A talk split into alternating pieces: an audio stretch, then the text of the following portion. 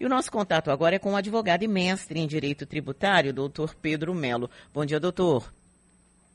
Bom dia, Silvana. Tudo bem? Como vai? Tudo em paz. Doutor Pedro, é, quando o projeto de, de reforma tributária foi anunciado, assim, alguns detalhes, né, é, entre semana passada e essa semana, o que mais chamou a atenção de nós, profissionais que, que não são empresários, profissionais que trabalham com CLT, foi o aumento da alíquota foi o aumento da faixa de isenção, desculpe, do imposto de renda para R$ 2.500, né? É, a gente imaginou que isso seria bastante positivo para a população média em geral. Eu queria que o senhor, como especialista, nos dissesse isso é positivo para a população média em geral, porque eu estou vendo é, alguns segmentos é, da economia reclamando, inclusive, dessa mudança no imposto.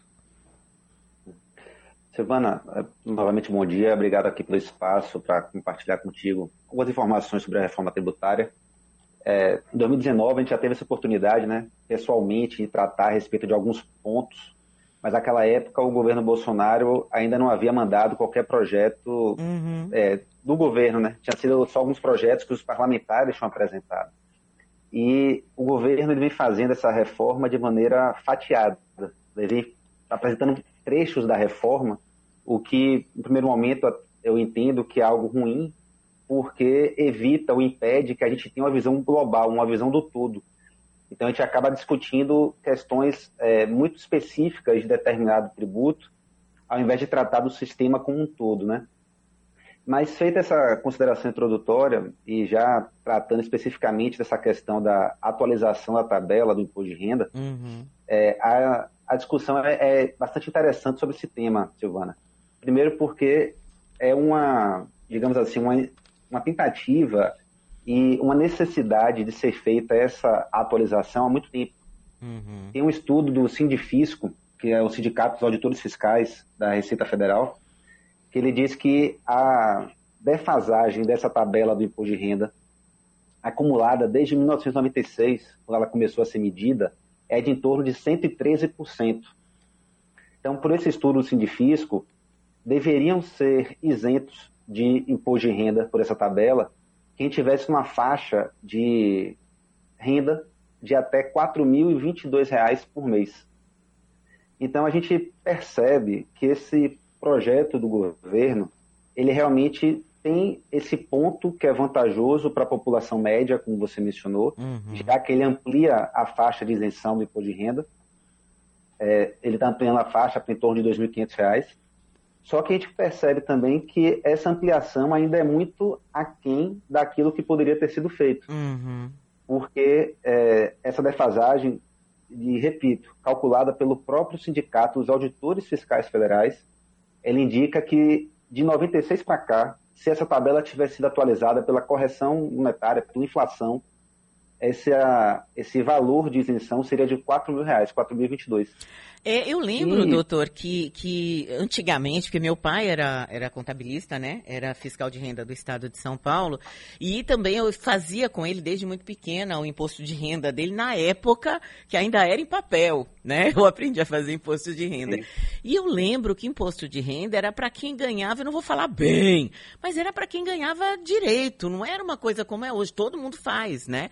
É, porque uhum. a, a, aparentemente o valor ele está bem abaixo do que deveria, né? De fato. Exato. Então existe essa defasagem. Você mencionou bem essa questão de quando era feito em papel, depois foi em disquete, é. até chegar finalmente no programa, né? Que atualmente existe, mas é, essa defasagem existe, é uma defasagem acentuada. E a grande questão é que agora o governo apresenta é, é um pouco de atualização como se fosse uma grande vantagem para a população. Uhum. Na verdade, não é. Se a gente for pegar isso acumulado, não só desse governo, né? É algo histórico. Sim, de 96 é. para cá, é algo que está muito defasado. Por esse estudo do Sindifisco, é, para quem ganhasse acima de 9.996 reais, ou seja, quase 10 mil reais por mês, é que pagaria a alíquota de 27,5%. Uhum. Enquanto que hoje em dia é em torno de R$ 4.600 essa renda para pagar a alíquota máxima e no projeto governo vai ser 5.300. Então, assim, é uma atualização, é uma atualização que é bem-vinda, digamos assim, mas é uma atualização que aquém daquela que poderia ter sido feito e que, na verdade, acaba evitando uma série de mudanças que poderia ser feita também. Então, essas alíquotas do imposto de renda, pessoa física, essas faixas, elas deveriam ser muito mais largas.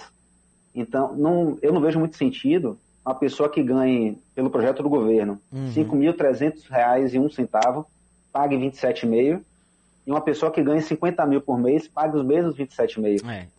Então, na verdade, é, acho que a ideia não seria nem aumentar a alíquota, seria fazer com que as faixas de cada uma das alíquotas nessa tabela uhum. que é uhum. progressiva, né, ela fosse mais larga, de forma uhum. que é, a carga tributária do trabalhador fosse efetivamente reduzida. E Agora... esse problema, Silvana, que...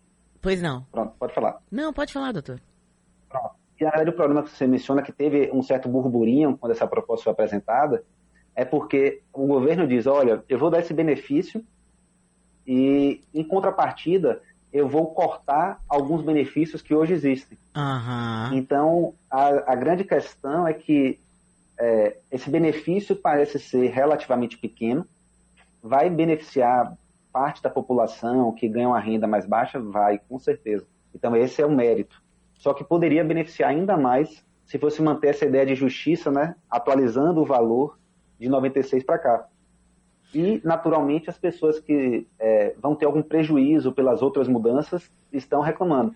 É isso que eu ia falar, doutora. A gente viu hoje que o Sindicato dos Hospitais, Clínicas e Laboratórios lá de São Paulo faz uma reclamação de que diz que os impostos vão aumentar em 100% para esses segmentos, em especial para os hospitais, por conta hum, do aumento, deixa eu ver o que, que eles falam aqui. Ah, por causa do, do, aumento do imposto sobre a distribuição de lucros e dividendos. E aí, quando a gente vê essa possibilidade, a gente imagina que, de uma forma ou de outra, isso vai desaguar na gente, né? Direta, se tiver um aumento de hospital, Sim, laboratório, a gente sabe que, enfim, quem vai pagar isso, essa conta acaba sendo o consumidor. Construção civil também, eu até dei uma olhada aqui, mas eu vi em algum lugar, ontem ou hoje, que alguns segmentos da construção civil também estavam reclamando por causa desse, desse ajuste, né? Que o governo tirou, é, aumentou a faixa do imposto de renda, mas aumentou também alguns dos é, impostos que acabam caindo em cima das, das empresas, né? É, o que acontece, Silvana, é que esse o imposto de renda na pessoa física ele tem várias regras é, diferentes a depender do tipo de renda que a pessoa esteja recebendo. Atualmente, a gente tem no Brasil uma isenção da, do chamado distribuição de lucro e dividendos. Uhum. Então, se você tem uma empresa, essa empresa oferir um lucro, os sócios vão receber esse lucro, esse lucro vai ser distribuído para os sócios e eles não vão pagar imposto de renda à pessoa física sobre isso. É essa a regra que existe hoje.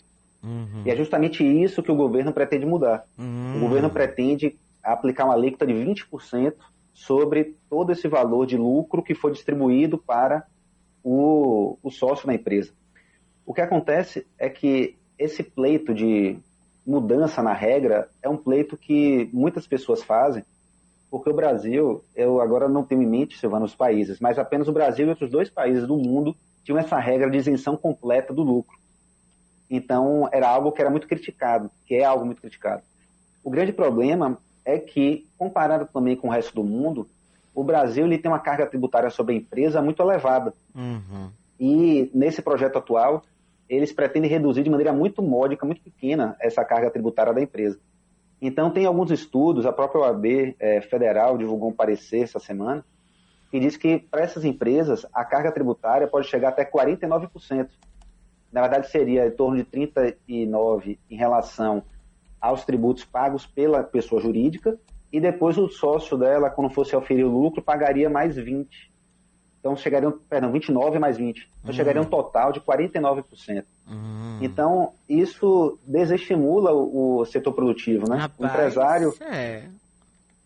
O empresário no Brasil, ser empresário é difícil, é complicado.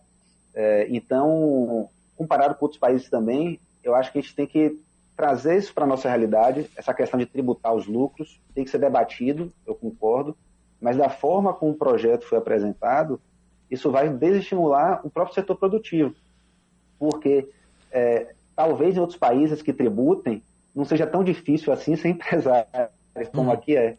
talvez não tenha um índice de, de fechamento de empresas tão grande.